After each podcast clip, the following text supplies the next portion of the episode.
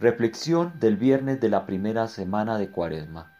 A partir del Evangelio de San Mateo, capítulo 5, versículos 20 al 26. Si no son ustedes algo mejor que los fariseos o los maestros de la ley, ustedes no entrarán en el reino de los cielos.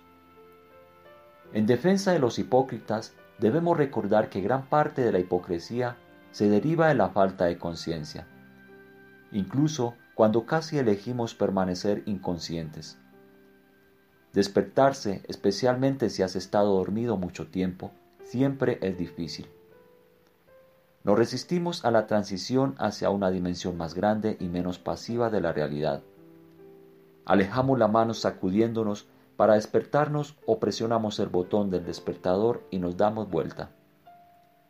Esta resistencia para estar despiertos también es perceptible en la forma en que votamos y pasamos nuestro tiempo libre.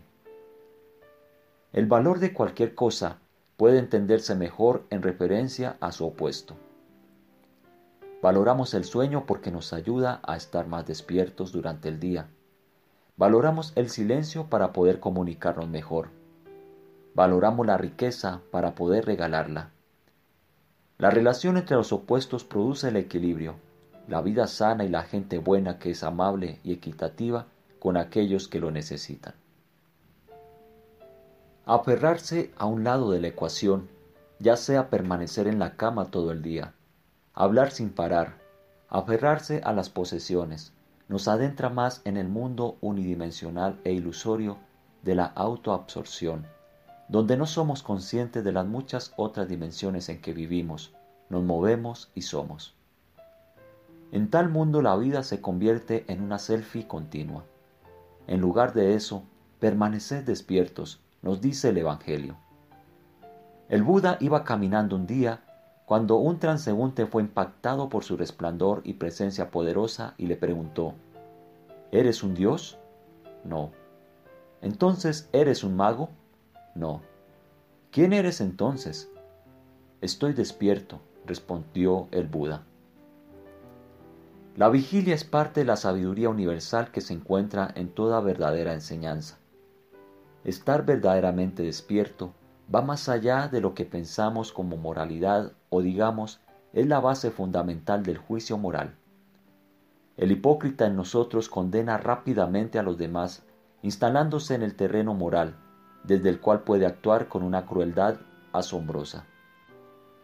Excepto que está en la dimensión onírica y no en el mundo real. Vemos el efecto de la vigilia en la diferencia entre un buen trabajo que saca lo mejor de nosotros, produce beneficios para los demás y el trabajo que conlleva al agotamiento y la división. En otro sentido, la vigilia muestra la diferencia entre una hermosa representación artística de la forma humana y una imagen obscena. Es difícil entender cómo en la velocidad y la sobrecarga de información de la vida moderna podemos permanecer despiertos sin una práctica contemplativa integrada en la vida diaria. Al carecer de esto, ¿cómo podemos evitar ser arrastrados al sopor de la actividad excesiva, a ese estado de sueño del medio despierto, incluso con las mejores intenciones que suele comenzar el hipócrita en nosotros? El mismo equilibrio que nos mantiene despiertos también reduce nuestra hipocresía. La clave es aceptar nuestras limitaciones. La cuaresma no se trata de rebajarnos o negar el regalo de los placeres simples. Se trata de aceptar que nuestras limitaciones son la manera en que nos mantenemos firmes entre los extremos. Físicamente estamos restringidos por los límites biológicos que debemos cumplir adecuadamente, por ejemplo el descanso o la alimentación. Intelectualmente Estamos limitados por la cantidad de datos que podemos recibir y también por la necesidad de contenido saludable en lugar de entretenimiento interminable.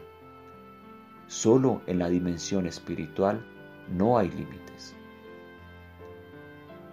Tomado de las reflexiones de Cuaresma del padre Lawrence Freeman. Traducción Elba Rodríguez, WCCM, Colombia.